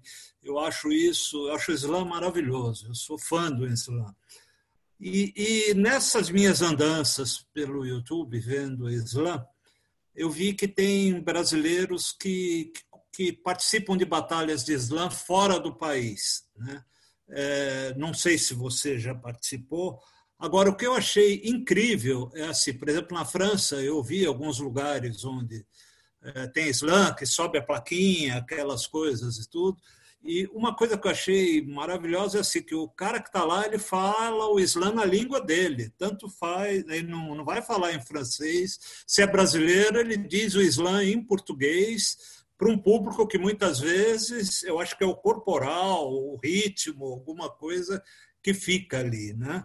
É, e, e, então a minha pergunta era, mais era nesse sentido assim, se é, se nesses slams mais famosos da Guilhermina é, é, vem gente de fora fazer aqui também, vocês pegam gente de fora ou é uma coisa que está mais restrita a gente, brasileiro mesmo, e se você já foi, já foi a um slam fora do país? É, aqui no Brasil, às vezes sim, participa um poeta de outro país. Se algum poeta de outro país estiver no slam, ele pode se inscrever livremente e participar, mas ele fala na língua dele. Não vai ter tradução simultânea, que é o caso da Copa, né? Mas ele pode batalhar. O que, que acontece? Nós já temos uma Copa também aqui no Brasil. Ah, hoje já acontece uma internacional, que é a FLUP, né? Ela acontece no Rio de Janeiro, durante a Feira Literária da FLUP. E aí poetas do mundo inteiro vêm para o Brasil para batalhar aqui, a nossa Copa. E também, depois do ano inteiro de batalhas no Islã, o Islã é um circuito, né? Que vai ter eliminatórias a cada mês, desculpa, classificatórias a cada mês. No mês de setembro, outubro, tem as eliminatórias para ver quem vai representar cada Islã no Islã SP e o Islã RJ, Islã DF, ou seja, em cada estado vai acontecer um Islã para definir quem são os representantes que vão para o nacional, que aí é o Islã BR. E aí, depois do Islã BR, batalha-se mais vários dias também para descobrir quem vai ser o representante ou a representante brasileira na Copa do Mundo da França, que hoje é um dos circuitos, o qual a gente faz. A gente pretende no futuro abrir mais circuitos, tanto, tanto da Copa do Mundo no Canadá, por exemplo, que é um circuito, tem em Trinidad e Tobago também, outro circuito. E também temos com a proposta de fazer um novo mundial aqui no Brasil, além da FLUP, ou seja, outro mundial. Vamos ver, né? A gente está assim em processo, quem sabe rola. Eu nunca fui para o slam internacional. Eu já estive no BR, é, acho que estive na final do BR, acho que quatro vezes, eu não me lembro exatamente. Mas só uma, eu, só uma das vezes eu cheguei até a final, ser uma das seis finalistas mesmo do BR. Somente em um uhum. dos anos. Porque é bem disputado. Poetas do país inteiro vêm, assim, mas sempre é incrível o Slam BR. E são incríveis os slams internacionais, que a gente sempre assiste ao vivo, né? A comunidade do é, slam se reúne é. para assistir o Slam BR. Sempre é muito uhum. legal. É, eu gosto muito. E a outra pergunta que eu, te faz, que eu quero te fazer é o seguinte: eu vi que o teu slam, é, é, é, como a maioria dos slams a gente ouve, ele, ele é muito politizado, ele, é, é ele vai falar ou das questões raciais ou das questões femininas, desse jeito. Eu vi que o teu, esse que você falou, pelo menos, ele, é um, ele traz muitas referências literárias. É, isso é uma característica tua ou você falou esse por estar na UBE, por ser uma coisa de saber que aqui é um ambiente de escritores e tudo? Ou você normalmente é, a, a, a, o teu slam é, é, tem tantas referências literárias sempre? Tem sempre. É, hum. essa poesia que ele gosta é, do Capitu, a poesia uhum. Capitu, é, ela já é uma poesia que eu trago referências da literatura, por exemplo, do Machado, e eu falo de outras coisas, né? Além de só literatura. Então, uhum. eu gosto sempre de colocar, enfim, referências. Mas na poesia Capitu também tem outras referências que não só literárias. Aí tem uhum. referência, enfim, de série, ou de alguma vivência. Uhum, uhum. Tem outros tipos de referências. Legal. Obrigado, Mariana. Parabéns. Eu gostei muito do. do Mas gostei do, de fazer a de literatura aqui, né? Porque é uma União Brasileira de Escritores. Imaginei que vocês conheciam é, os clássicos. A ah, claro, claro. É por isso. Para nós foi muito legal. Eu queria que fosse algo. É, eu, deixa eu só. Tem uma, uma, uma pergunta do Renato, que está nos assistindo pelo YouTube. Ele pergunta o seguinte: é, como é que os slams conversam entre si, Mariana? Você, você conhece? Eu não sei se você conhece essa história. Eu, eu desconheço também. Como é que se deu essa organização de caráter primeiro nacional e depois internacional? Então, vocês... na, ver... na, verdade, o primeiro slam do Brasil é o Zap Slam, né? Idealizado pela Roberta, Estrela d'Alva. E o que, que acontece? É quando ela viu lá no, nos Estados Unidos o slam, ela já trouxe para o Brasil. E desde então, é, quem ganhasse já passava a viajar para, enfim, batalhar em outros lugares, né? Batalhar assim, disputar o slam em outros lugares. Então, essa coisa de ser internacional é desde o começo do slam. A diferença é que antes, tipo, dois slams batalhavam e saía um representante para já viajar. Depois, quatro slams batalhavam para sair um representante. Hoje, mais de 100 slams batalham para sair um representante. Então, assim, teve a multiplicação dos slams na cidade e no país, né? E isso é muito legal. Uma, um dos maiores viralizadores do slam no nosso país é o slam da Guilhermina, que foi o segundo slam do país, só que o primeiro em praça pública.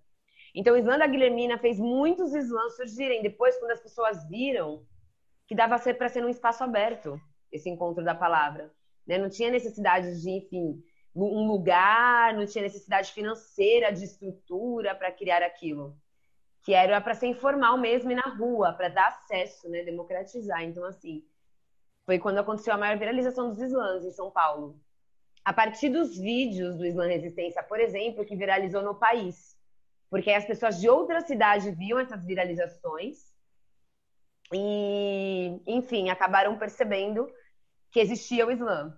Eu tenho vídeo meu viralizado com 15 milhões de visualizações, outros com 4, outros com 7, outros com 5 milhões. Então, assim, os vídeos. E não sou só eu, né? Dentro do Islã, muitas outras e muitos outros viralizaram tanto quanto.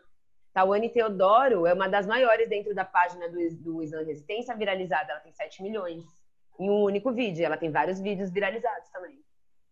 Então, assim, nossa palavra chega longe. E aí demorou para as pessoas entenderem que aquilo que a gente aparecia no vídeo falando era um slam. Porque a princípio elas não entendiam o que a gente estava fazendo. Nós na uhum. rua, cheio de gente falando poesia. falando palavras de luta, né, na verdade. Então demorou para elas entenderem, mas quando elas entendiam, elas nos convidavam para ir na cidade delas fazer um slam. Então viajei o Brasil inteiro, ajudando galera no país a, a fazer o seu slam. Muito legal. É, Gabizinha, slam do Zé Jundiaí, por favor, sua vez. Muito bom, salve Gabizita. Salve Mariana, tudo bom? Prazer tudo imenso, bem? mano, tá prestigiando aí essa entrevista. Que é, eu queria fazer uma pergunta, ela é meio mais pessoal, assim, porque você falou bastante, defendeu bastante a publicação independente. E eu queria saber se você se relaciona com fanzine de alguma forma, nesse sentido, assim. Eu, eu tenho dois fanzines, inclusive, um chama Sexta, só se for uma rapidinha, que é só de poesias curtinhas, que eu escrevi essa série lá no Facebook durante quatro anos. Sexta, só se for uma rapidinha, eu transformei num zine que por enquanto só não está aqui porque eu estou procurando uma gráfica certa para imprimi-lo. Porque, enfim, ele é de outra forma de, de impressão, né? E tem o meu segundo zine, que é o Gavetas, que são só é, versos brancos de amor, assim. Então são só versos livres. E é muito legal Gavetas também. Então eu tenho dois fanzines que eu amo de paixão, de paixão. Eu amo a linguagem do fanzine. Então, assim, junto dos livros eu tenho, assim, dois fanzines. Você chegou a veicular eles no slam também ou foi um processo que veio à parte? Porque tem muito poeta que, que começa no slam, né? Tipo, vendendo fanzine, fazendo manguê Sim. e tal. Eu comecei com o fanzine. Eu fiz meu primeiro fanzine e junto do dinheiro do que eu, o dinheiro que eu vendia do fanzine, eu consegui publicar o Mania, junto de contribuições espontâneas é. com a galera do meu Facebook. Eu fui lá no meu Facebook e falei assim: "Eu quero publicar um livro, vocês me ajudam?" A galera, eu deixava lá minha conta, todo mundo depositou o valor também. Junto do dinheiro da venda do fanzine, eu publiquei o Mania, que foi meu primeiro livro. A mais brava, mano, de verdade. Só agradeço. Massa. Obrigado, Gabizinha, pela pergunta, pela participação. Ricardo Fernandes, quem mais? Além do Ricardo, não tem mais ninguém na fila. Mais alguém? Ricardo, agora, se tiver mais alguém, essa é a hora, hein? Ah, o Toreiro vai perguntar. Só um minuto. Então, primeiro, Ricardo Fernandes. Vamos lá. Oi, Mariana, tudo bem? Tudo bem. Parabéns, estou encantado com a sua figura, com sua, sua energia toda. Quero conhecer mais, mais o Islã, não conheço muito, mas até tem uma, uma referência aqui no chat de você passar o link da, do próximo da Guilhermina, né? Acho que vai ser muito legal, eu quero muito assistir. E enquanto você estava falando, aí vem minha pergunta, é, eu, eu morei um tempo em Fortaleza, alguns anos, né? E eu via muito repente, né? Eu achava muito legal, acho que até você falou de duelo, repente eles duelavam muito. Inspirou alguma Sim. coisa nos repentes? Tem alguma é, é, alguma referência que você que você goste, que você queira citar? Olha, a oralidade, o repente é uma das principais referências, né, da oralidade. É muito incrível, assim, eu acho incrível é, dentro do Islã acontece também de muitos poetas não fazerem o mesmo processo que eu, de escrever, decorar, decorar corpo e lá fazer. Muita gente faz a poesia de improviso em três minutos, então assim, são repentistas. E é muito legal quando essa galera vai, porque você fica assim chocado, chocada com a capacidade deles de, sabe? A mente deles funciona muito rápido. Agora, uma referência de repentistas eu não tenho muitas porque não é, é uma arte assim a qual eu já ouvi bastante. Sei que tem os repentistas, eu sinto muita dificuldade em fazer as coisas no repente, mas muita dificuldade mesmo, mesmo. Mas acho que uma, uma referência minha dentro da literatura, que é o que eu gosto, como eu disse, eu gosto muito de Machado. E hoje, as pessoas que mais leio e ouço, né, estão dentro da literatura marginal. Então, eu posso citar algumas referências da literatura marginal, tanto de spoken word, que é essa palavra falada dos slams, que tem publicações de livros também. Então, eu posso citar Emerson Alcalde, posso citar Patrícia Meira, posso citar Tawane Teodoro, Lica Rosa, quem mais que eu gosto muito? Rodrigo Siríaco, Andrew Cândido, Lucas Afonso, é, Jéssica Campos. são pessoas, escritores e escritoras da cena marginal que eu gosto demais, assim, que eles são incríveis. Tá bom. Obrigado, viu? E parabéns mais uma vez. Gratidão. Obrigado, Ricardo, pela pergunta. Toreiro. Oi, Mariana. Oi. Ah, oba. Eu queria saber, ah, pergunta mercadológica, assim, de dinheiro, né? Quantos livros eh, você vende do Mania e do Vício? Eles chegaram aqui tiragem? Essa é a pergunta A, depois tem a B. Olha, o que eu consigo dizer com mais certeza é o Mania, né? Porque o Mania foi minha primeira publicação, então tá lá em 2014. Nós estamos agora em 2020. O Mania já vendi, sei lá, mais de 12 mil cópias, 13. Eu não faço contagem, verdadeiramente eu não faço contagem, controle das minhas vendas. Porque eu sou uma poeta barra educadora barra faço show sertanejo com poesia barra faço um espetáculo chamado Filhos do Um barra. Faço um espetáculo chamado Samba Poética barra. Faço parte do coletivo audiovisual Prosa Poética barra. Trabalho na produtora Efêmera barra. Cuido de todas as minhas redes sociais barra. Cuido da loja faço os pacotes envio os livros barra muitas coisas. Barra tô Quantas vocês são? na casa. Então, assim, eu sou uma equipe, não dou conta de, de ficar fazendo coisas como levantamento é, sempre dos livros. Mas a última vez era em torno disso, de 12 mil, ah. em, nesses anos todos do Mania. Porém, o meu livro mais vendido até hoje, mais com abstinência, é o Vício, esse aqui. Então, o Vício, em menos tempo, vendeu muito mais que o Mania. Então, assim, para eu ter o controle ainda de cada um deles, mas o Vício vende muito mais que o Mania. Então, assim, eu não consigo te falar de números. Mas como agora eu tô com o site, vai fazer um ano que eu tô com o site. Lá no site fica tudo registrado. Agora eu vou conseguir ter um controle pela filtragem dentro do site. Então, nesse um ano de site, eu vou conseguir te dizer assim perfeitamente. O site, o site diminuiu uma barra minha de trabalho, né? Eu amo site.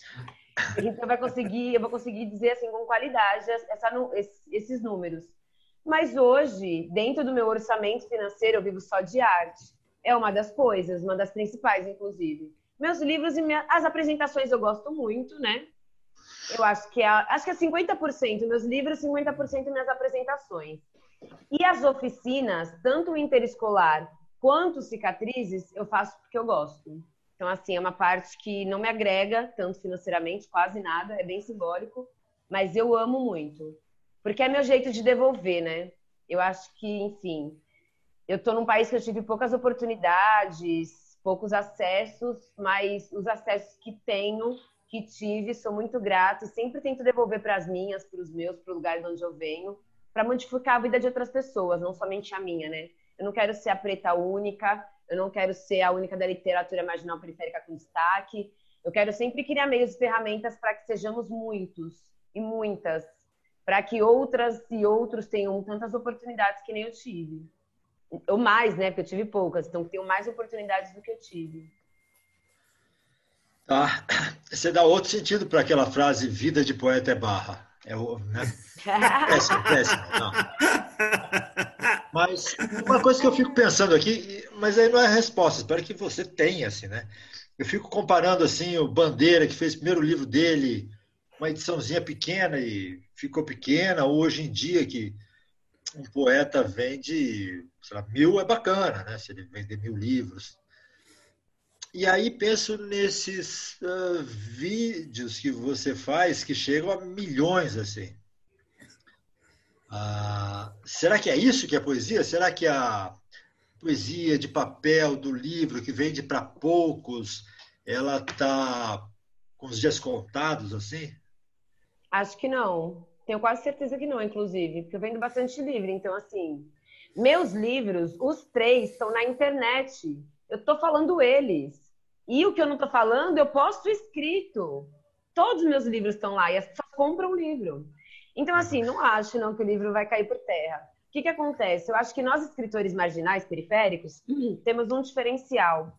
E ele é muito determinante, que é a presença que, que acontece? Quando minha mãe disse para mim lá atrás que essa profissão de escritora não existia, eu acreditei porque eu não conhecia nenhum escritor. Quando eu estava na escola, o ProERD ia toda semana, todo mês na minha escola, a Polícia Militar. Não é à toa que, enfim, elegemos o presidente que elegemos, não eu, no caso, nem outras pessoas. Hoje, nós somos o Islã nas escolas. Hoje, nós somos a literatura nas escolas. Pode ter certeza que daqui a muitos anos esse resultado não será mais o mesmo. Então, é isso. Eu acredito que o Islã, ele acaba sendo esse espaço e eu, enfim, me sinto feliz de ser uma dessas representantes. E eu sei que a literatura modifica, então nós estarmos na escola vai ser relevante e vai ter outro tipo de resultado. Eu gosto demais é, do movimento, o, respeito o movimento, enfim, só, só, eu acho que ele só vem para agregar. E é isso, hoje nós estamos em mais de 100 escolas, então a gente sabe que essa literatura modifica. Eu acho que esse é o diferencial do Islã. Outro diferencial do Islã é que as pessoas se parecem. Nós não somos aquele escritor distante na sua máquina de escrever nas colinas. Eu pego ônibus, eu pego metrô, as pessoas me reconhecem na rua o tempo inteiro, isso é maravilhoso. Elas tiram uma foto comigo. Eu, eu mando livro autografado para elas, dedicado um por um. Então, assim, o cuidado que nós temos, a presença, nós temos pessoas tocáveis e não os intocáveis, faz diferença para vender livro. Então, quanto mais acesso nós damos, quanto, quanto mais nós demonstramos que nós somos pessoas normais, que produzem essa literatura, e não somos algo muito distanciado, além do respeito e consideração que eu tenho pelo movimento, é legal porque eu sei que aquela escritora, eu posso dar oi, para ela, entendeu? É, enfim, ela vai me mandar um livro dedicado, com uma dedicatória que para mim é algo especial. É, eu sei que se eu for na praça, ela vai estar lá no sarau, no Islã. Então, eu vou poder vê-la se apresentando. Então, acho que isso é um super diferencial. E as editoras, durante muito tempo, publicaram pessoas que acharam que do, da CAD, dentro da casa delas, elas não tinham que fazer nada para vender livro. Tudo ficou na mão da editora, a editora se vira, eu vou estourar. E assim, não foi o que aconteceu. Então, assim, eu acho que esse é o nosso diferencial de vender tanto livro. É porque nós somos presença. Por exemplo, quando eu falo que eu faço espetáculos, através dos espetáculos, é uma divulgação da minha poesia. Nos espetáculos que eu, que eu faço, tanto samba poética, então é poesia e samba, eu faço poesia. No Entre o Verso Copo, que é sertanejo de poesia, eu faço poesia. Isso são formas de divulgação do meu trabalho. Aí eu saco lá na live e falo, eu tenho um livro, é esse, inclusive. Então, assim, as pessoas acessam o livro pelo carinho que elas acabam adquirindo por aquele escritor acessível por aquela escritora acessível, por aquele escritor escritora, gente de verdade. Eu não sou uma imagem, eu sou uma pessoa, eu existo, né? Então acho que é um super diferencial para vender livro. Tem sido no meu caso, pelo menos. Valeu, obrigado. Obrigado, Toreiro, pela pergunta. É, é, Palado tem uma pergunta que vai ser, acho que a última, aí a gente começa as, as despedidas. Ok, então a minha pergunta primeiro, Mariana. Antes da pergunta, uma, uma, uma colocação aqui. É, quando você falou lá no começo de algumas pessoas que falam que o teu trabalho não é literatura, não é poesia, é, deixe isso passar, porque os clássicos de hoje já não foram literatura para alguém algum dia, né? Todo mundo que escreveu é, todo mundo veio, revolucionou e, e, já ouviram dizer isso não é arte, isso que você está fazendo, isso é uma porcaria, isso é um lixo. Na verdade, porque o, o novo, o que vem de, o que é novo sempre, sempre choca e sempre nos traz um novo olhar. E o que você está trazendo é uma coisa muito nova, muito bonita, muito bem feita, é, nos trazendo o novo. O que você falou que você não é uma escritora da colina, você é uma escritora que está na, na, condução, no ônibus, isso é incrível. É, essa é a realidade, essa é a realidade da arte hoje. É, a pergunta que eu quero fazer é a seguinte: eu sou ator, tô, escrevo também, mas é, sou uma pessoa mais do teatro e venho participando de muitos fóruns de teatro. E com essa, com essa pandemia, com essa, com essa quarentena, é, o teatro está meio que se reinventando na internet e existe uma discussão muito grande do que é que vai restar disso tudo, né? Ou seja, o que é que a gente vai levar e o que é que a gente vai trazer disso tudo. E no meio do teatro fala-se muito de, conju de se conjugar lá na frente o, o, o, o que se faz no virtual com o teatro local. Nada vai substituir uh, o estar, uh, você vê um ator no palco. Isso é insubstituível, né? É, por isso a televisão já existe há tanto tempo, o cinema e o teatro continuam existindo. Mas existe uma forma das coisas se conjugarem. Eu percebo que o teu trabalho já é muito conjugado. Eu, eu gostaria que você falasse sobre essas duas mídias, essas duas ferramentas com que você leva o, o teu trabalho. Como você acha que, que, já que você é essa novidade para a gente, né? Você é essa, essa coisa nova, como você acha que daqui para frente essas, essas mídias vão se conjugar, elas vão se complementar? É isso. E parabéns pelo teu trabalho, muito bonito, adorei. Muito obrigada. Bom, eu me utilizo muito das redes sociais, mas também me, me utilizo da mistura com outras artes, né? Por exemplo, levar a minha poesia através das músicas é algo muito legal. Então, quando eu faço ali num solo da música sertaneja uma poesia, quando eu faço ali uma poesia no solo de um samba, é, essa mistura agrega. Dentro dos slams, nós somos proibidos né, de ter acompanhamento musical, por exemplo. E foi super impactante. Eu construí toda uma vivência literária dentro do slam, foi incrível. Mas eu vejo também que a mistura com outras artes também é uma ferramenta. Então, o slam é uma ferramenta, de divulgação do trabalho, de empoderamento do indivíduo, de celebração da palavra.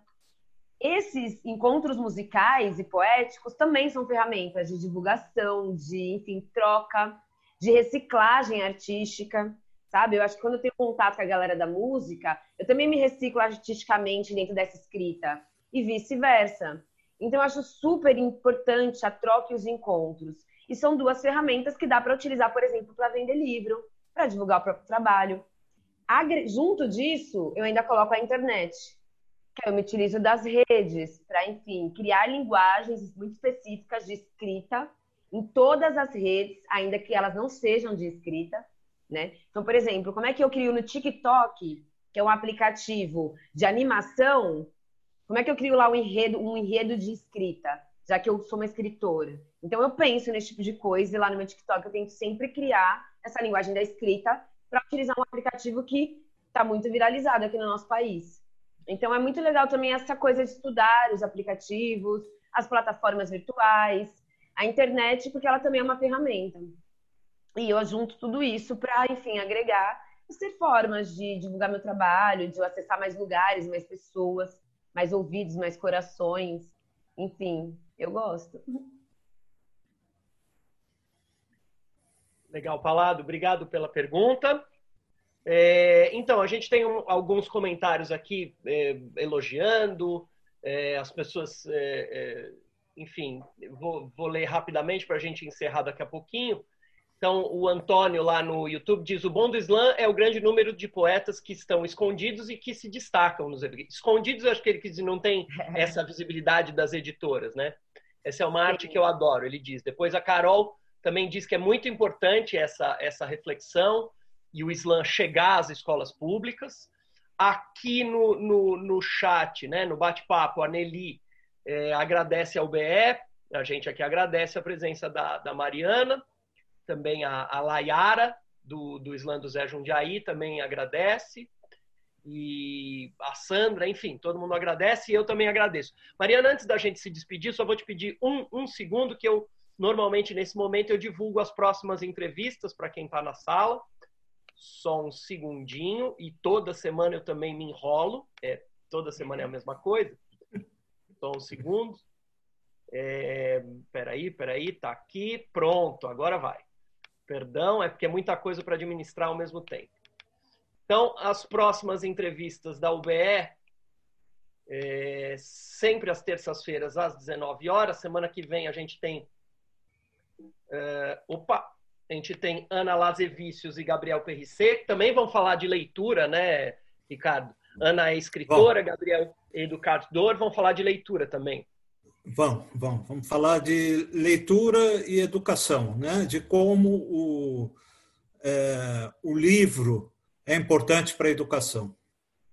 Isso. Depois a gente vai ter Márcio Gaspar, que vai falar para a gente de música popular brasileira, né? Ele é ele é estudioso da história da música popular brasileira. É isso, Ricardo? Da música, talvez. Eu não vou deixar o Márcio escapar sem falar um pouco de rock também. Ele é, ele ele é um cara que fala, em termos de música, ele fala de tudo. Ele trabalhou com MPB, trabalhou com rock, trabalhou com. Ele conhece muito em termos. Ele trabalhou nas produtoras de discos, né? Então ele é um cara capaz de, de, de falar sobre qualquer assunto relativo à música. Legal. Depois, 15 de setembro, a gente tem Cíntia Matar. Aí é um debate específico da UBE, um debate que a gente tem levado adiante, que é o debate sobre direitos autorais. É um debate importante, a gente começou isso algumas semanas atrás, um debate aberto aqui numa, numa, numa live, e agora a gente vai trazer a especialista para falar de direitos autorais. 22 de setembro, Luiz Avelima, que é poeta, é cantor, é multiartista, é, e principalmente é um, uma pessoa que conhece muito a história da UBE, participou de muitas diretorias da UBE. É, e o Avelima tem ainda como dado adicional o fato de, de ser tradutor, ele traduz do russo, porque ele viveu na, na União Soviética, na época que existia a União Soviética, ele, ele viveu lá, estudou lá, ele, ele era do partido e foi para lá e, e, aprendeu a falar russo e traduz do russo também. Então, Avelino é um cara que, em termos de história, é, é a história viva do país. Assim, é um cara que tem muito a contar. Do país e da UBE, né? Conhece, conhece... Principalmente da UBE. Ele, é. para terem uma ideia, ele fez parte da gestão do meu pai. Quer dizer, então, Caramba. quando meu pai era presidente, ele, ele já estava, ele, é, ele foi da gestão. Como o, o como tem muita gente, né? O Antônio Carlos Fester aqui também fez parte, eu acho que da gestão do meu pai também. Né? E finalmente, 29 de setembro, Tony Belotto. Aí é, é, eu sempre gosto de lembrar, em primeiro lugar, guitarrista dos Titãs, além de escritor, grande eu ele também não me escapa, vou fazer uma ou outra perguntinha de rock and roll para ele, não me escapa. Mas também escritor, ele tem tem ele está agora é, muito investindo em carreira de escritor, então esses são os nossos próximos é, entrevistados. É, muito bem, eu quero em nome da UBE. Não, Ricardo, por favor, você em nome da UBE se despede da Mariana, depois a Mariana se despede e a gente encerra. Mariana, olha, foi um prazer imenso ter você por aqui, tá? Se há uma coisa que me mobiliza, que me deixa entusiasmado e que me faz acreditar no futuro do, do país é a existência do Islã. O Islã é uma coisa. E ver o Islã sem escolas é uma coisa que é, me faz quase esquecer quem está governando o país, sabe? Faz, me deixa muito feliz. Né? É, que bom, que bom que existe o Islã, que bom que existem essas batalhas, que bom que vocês falam coisas tão importantes nessas uh, batalhas que vocês fazem no Islã. Eu acho que se há algum futuro é na periferia, é na, no que vocês estão construindo nessa periferia. Muito obrigado, parabéns pelo teu trabalho e que você seja muito feliz e que dê um tempo nessas histórias, assim, nesses desamores que você fez referência, não judiem tanto de você. Tá bom? Mas é bom, porque assim eu lanço mais livre, entendeu? Tá bom. É o chamado livramento. livramento, literalmente. É. E, Mariana... a todo, e a todo mundo que está presente aqui, todos os amigos presentes aqui, o meu beijo, o meu abraço. É sempre bom ver vocês. Tá? Mariana, eu também quero me despedir agradecendo de coração você ter aceitado o nosso convite e é, pessoalmente foi para mim uma grande alegria, que nem eu falei no começo da entrevista, né? Nós estamos atando duas pontas da literatura brasileira, né? É, é a UBE, que é a instituição mais tradicional de escritores, recebendo você que está na, na ponta de lança daquilo que tem de mais novo e mais interessante na literatura brasileira hoje. E se você quiser se despedir, essa é a hora. Olha, eu fico muito feliz, como eu disse, pela oportunidade dos ouvidos, pelas perguntas atenciosas e pelo espaço de fala, né? Lugar de fala, que incrível poder estar aqui falando de um movimento qual eu faço parte, enfim, que também faz parte dessa literatura. Então, como é boa a troca de informação, de conhecimento, enfim, de alternativas, né, dentro da escrita. É, fico muito feliz demais, de verdade mesmo. Uma honra ter estado aqui com vocês nessa noite. E quero finalizar nossa. com uma poesia. Posso Opa, finalizar com uma? Claro, com prazer. Pronto. É... Vou fazer uma feminista. Dedico a todas as mulheres que estão aqui nesse chat, estão no YouTube, aquele salve também para a galera do YouTube. Aproveite e se inscreve no meu canal, tá? É Mariana Félix, com X. Enfim, porque às vezes já, escreve, já escreveram de outro jeito, mas se inscreve lá no meu canal. Tem vídeos de poesia, tem alguns programas que eu faço, tem alguns bate-papos sobre alguns temas, então é um canal bem ativo, muito legal. Bora lá. É, quero dizer uma coisa, vou pedir para a Gabizinha. Gabizinha, faz o grito do seu slam para mim, fazer uma poesia para finalizar. Você topa? Pode abrir, pode, pode abrir seu microfone, Gabizinha, você mesmo. Todos os slams têm um grito de paz, né? Fiquei nervosa. Bom, vou mandar então. É que é mais legal fazer depois do grito. Total, né? Dá uma adrenalina. Onde nós estiver, a poesia tá de pé. Slã do Zé. Eu não me vejo na palavra fêmea, alvo de caça, conformada vítima. Um dia eu peguei todo gostosa e gatinha, aí eu coloquei minhas panelinhas. Eu separei a dedo o cinismo do que era ou não coisa de menina. Duas doses de recalque, três pitadinhas de mal amada e em fogo alto do meu temperamento opaco, eu cozinhei. Cada maltrato. Eu deixei em banho-maria todas as vezes que você disse que ninguém me queria. Aí eu refoguei junto das vezes que você disse que a culpa era minha. Eu esperei de 20 a 30 anos para descobrir que era tudo mentira. Eu peguei as sobras do que tinha na cozinha, fiz sua marmita. E eu vesti qualquer roupa que eu tinha, elas estavam dobradas ao lado das minhas panelinhas. Eu me perfumei da desobrigação de não ser mãe ainda. E entre todos os tipos de casamento, o calçado escolhido foi solteirice e desapego. Eu achei que na bolsa tinha muito peso então eu decidi tirar dela todas as vezes que na cara você me apontou o dedo e saí. Mas não sem antes riscar um fósforo, eu botei fogo na casa e em todo o remorso da louça que eu sei que você não lavaria. E de todo o cansaço que eu senti à beira da pia. Foi um massacre geral, não sobrou nadinha. Mas tudo bem, porque eu nunca fui bom em brincar de casinha. Fui ao seu encontro. Quem me viu na rua podia jurar que eu parecia um ser novo, empoderada, dona do tom das minhas palavras. Eu te encontrei, entreguei todo o sentimento requentado das vezes em que você só quis me comer e o que eu precisava mesmo era de um abraço. Te alimentar foi uma experiência sem igual. Ainda me lembro você ao meu lado, passando mal, vomitando toda a sua moral, suas desculpas esfarrapadas, bem cotidiana e normal. Da bolsa eu tirei a verdade que te cortou feito faca.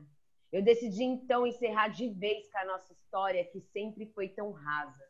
Depois eu vi suas injúrias escorrendo pela vala, enquanto eu me despedia em meio à sua morte já anunciada. E não foi surpresa, e eu já dizia que eu te vi com outra na sua missa de sétimo dia, já eu estava sozinha e sorridente, quem diria. Só fui feliz quando eu não precisei ser a mulher da sua vida, porque afinal de contas, eu sempre fui a mulher da minha. Se você bater a porta aqui, não volte mais. Não é normal gritar comigo e achar que tanto faz. Você me xingou achando que eu ia correr atrás. Você se enganou, meu amigo, porque eu que já não te quero mais. Pessoal, se quiserem abrir, o, se quiserem abrir os microfones para aplaudir e se despedir, essa é a hora. Eu agradeço demais, gente, a oportunidade, de verdade. Mariana, Parabéns. muito Ele salve, Gabizinha, gratidão pelo grito. A todos que estão aí. É isso, eu estou agradecendo aqui, mais que convidada a colar no interior, me prestigiar. Vou, quando passar a quarentena, quero muito. Obrigado. Gente, é isso. Boa noite a todos. Agradeço a Mariana, nossa entrevistada. Agradeço a todos que estiveram presentes. Uma boa noite a todos. E semana que vem tem mais. Um beijo para todo mundo. Gratidão.